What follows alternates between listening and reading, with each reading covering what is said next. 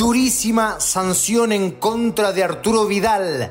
No podrá estar presente en los próximos tres partidos de las clasificatorias. Y Chile además no podrá jugar con público uno de los dos partidos que le quedan como local. Esto lo analizamos en la presente edición de Footbox Chile. Esto es Footbox Chile, un podcast con Fernando Solabarrieta, exclusivo de Footbox. ¿Cómo les va amigos de Footbox Chile, podcast exclusivo de Footbox, terminando esta primera semana quien, eh, del año 2022 que termina en este día viernes con una muy, pero muy mala noticia para el fútbol chileno. Porque terminó saliendo la sanción de Arturo Vidal y fue durísima. Y no solo para Vidal viene una sanción fuerte respecto de esta resolución de FIFA, que sabemos es el encargado de las clasificatorias mundialistas. Las implementa con Mebol como órgano administrativo, si se quiere, instrumental, eh, como herramienta, pero dependen las clasificatorias de FIFA. Por tanto, este es un castigo que proviene desde allá. En definitiva, tres partidos de suspensión por aquella expulsión frente a Ecuador de Arturo Vidal. Tres partidos de suspensión. Y además, Chile va a tener que jugar sin público uno de los dos partidos que le quedan como local en clasificatorias, es decir, o el partido frente a Argentina en Calama o el de Uruguay también que se va a jugar en dicho lugar. Por tanto, eh, aún no está claro cuál de ellos, pero uno de los dos partidos que quedan tendrá que jugarlo Chile sin público.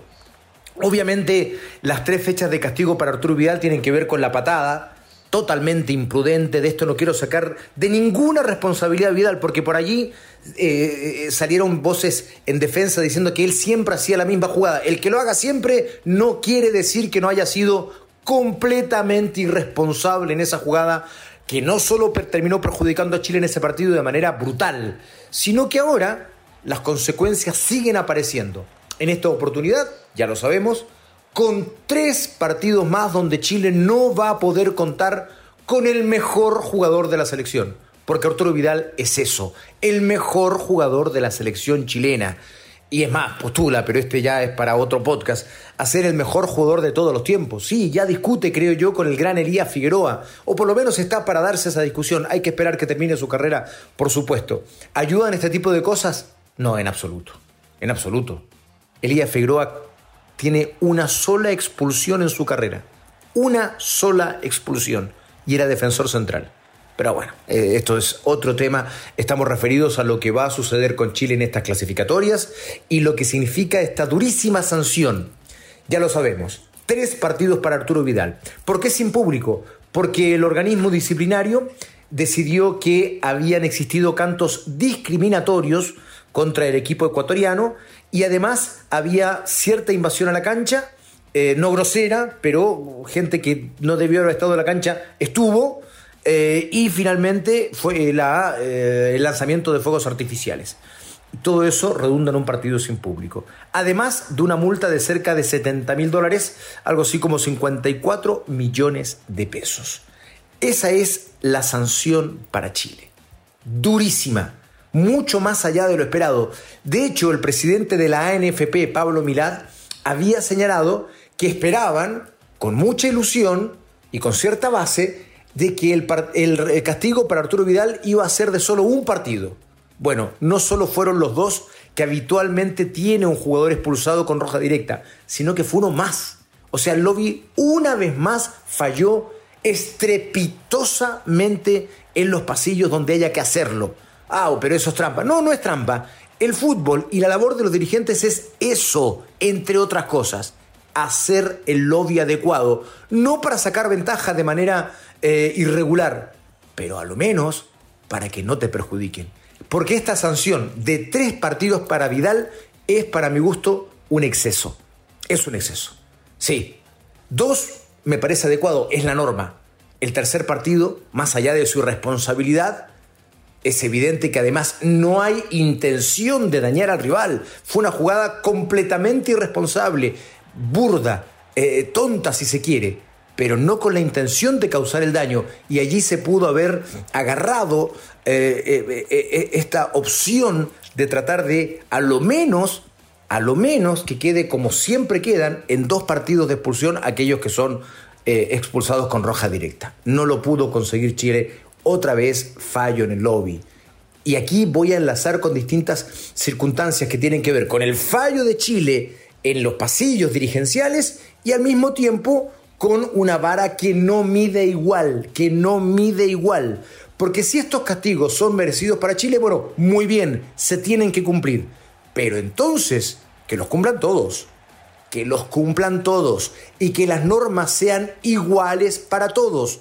Si no, yo me pregunto, ¿por qué Chile debió lamentar la presencia de Aquino, del juez, una vez más, luego de el partido donde fue un verdadero desastre en Uruguay, aquel despojo donde Chile no, termina ganando el partido porque no le cobran un penal clarísimo y lo termina perdiendo en el último segundo del partido, eh, básicamente por errores eh, brutales del árbitro Aquino. Y tres fechas después lo vuelven a poner en aquel partido con Bolivia, donde también se cobra un penal que hasta el día de hoy se discute en favor de Bolivia y que le ocasiona otro daño enorme para Chile. O sea, está bien, esto es muy de hincha, pero el cálculo matemático lineal diría cinco puntos en contra gracias a Aquino, ¿no?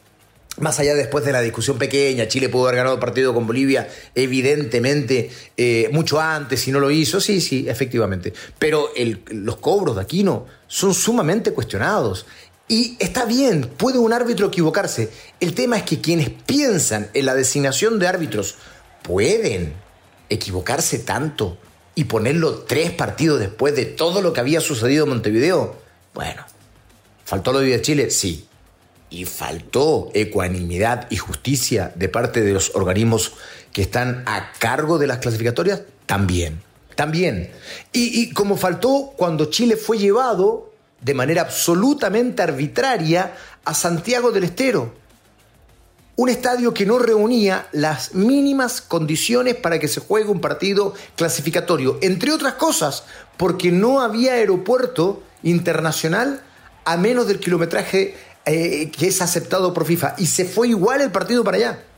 Y Chile, teniendo que haber ido a jugar un partido a Argentina, Buenos Aires, donde habitualmente se juegan partidos clasificatorios, dos horas y media de Santiago, termina yendo como si hubiese ido a jugar a Europa, a Santiago de Estero, un viaje de más de 15 horas, eh, cuando hay luego una fecha posterior. ¿No? Todo eso influye en las dobles fechas clasificatorias.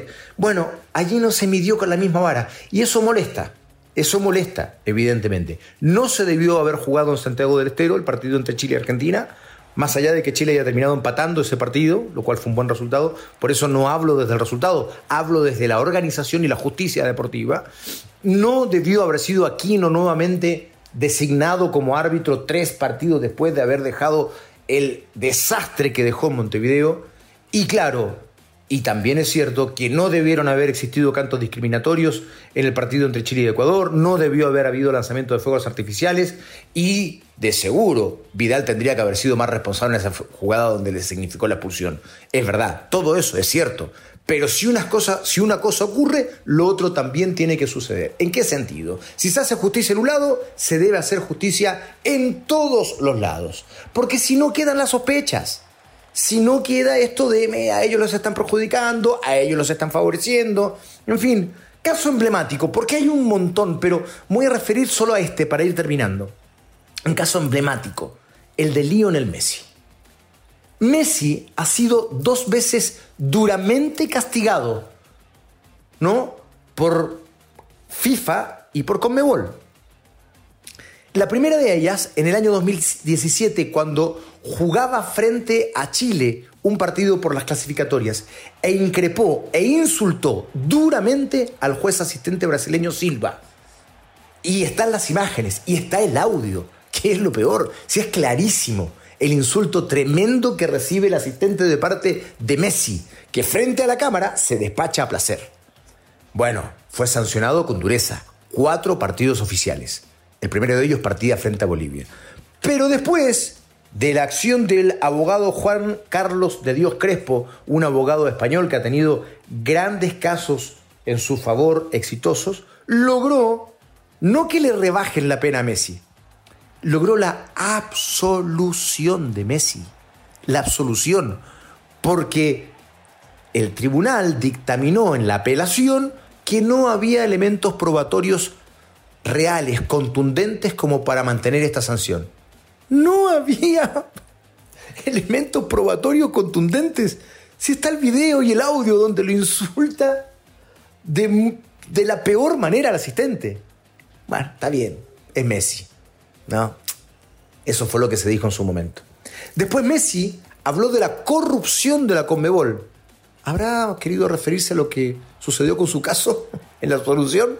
No, no, no. Se quería referir a otra cosa. A que en la Copa América del año 2019 había, él hizo él, actos de corrupción en favor de Brasil, que terminó siendo campeón, y para perjudicar a Argentina.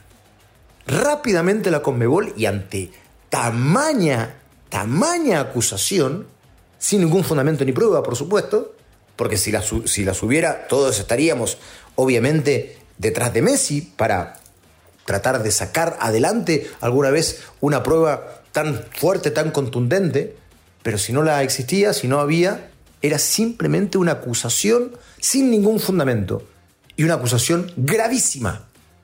La Conmebol actuó rápidamente y lo sancionó por tres meses para vestir la camiseta de la selección argentina de cualquier partido oficial o amistoso.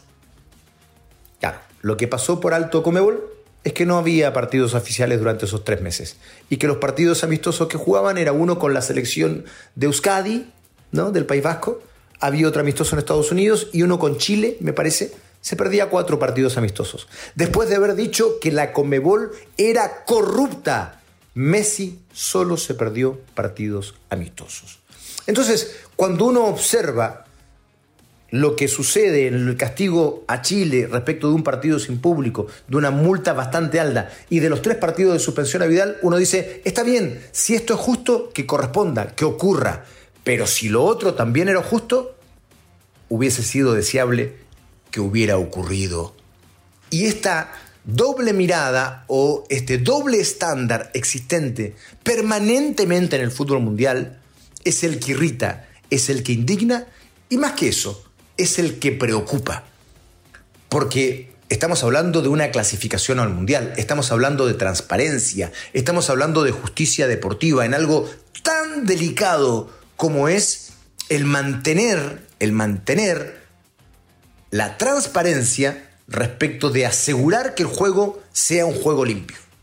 Y ni hablar, esto ya a mí no me interesa tanto, pero es súper importante mencionarlo, de las consecuencias económicas que pueden tener estas sanciones mal ejecutadas.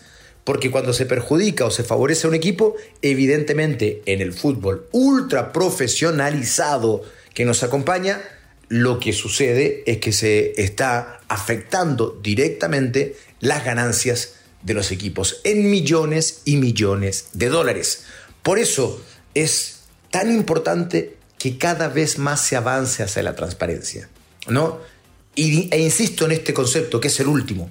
Yo no pretendo que Chile no sea sancionado si es que merece ser sancionado. Yo no pretendo que Arturo Vidal sea absuelto si es que merece ser castigado. Pero también desearía que cuando Messi es castigado, no sea absuelto ni liberado, ni menos por las condiciones en las que fue. Es decir, un requisito absolutamente fundamental en el fútbol y en la justicia en general, aplicada en este caso al deporte, es que sea igual para todos. Mi pregunta es, ¿lo ha sido a lo largo de la historia? ¿Hoy lo es? Y más desilusionante y desesperanzador, ¿lo será algún día? Abrazo grande para todos, que hayan tenido una hermosa primera semana del año. Nos reencontramos el día lunes, por supuesto que en Footbox Chile, podcast exclusivo de Footbox. Abrazo, buen fin de semana.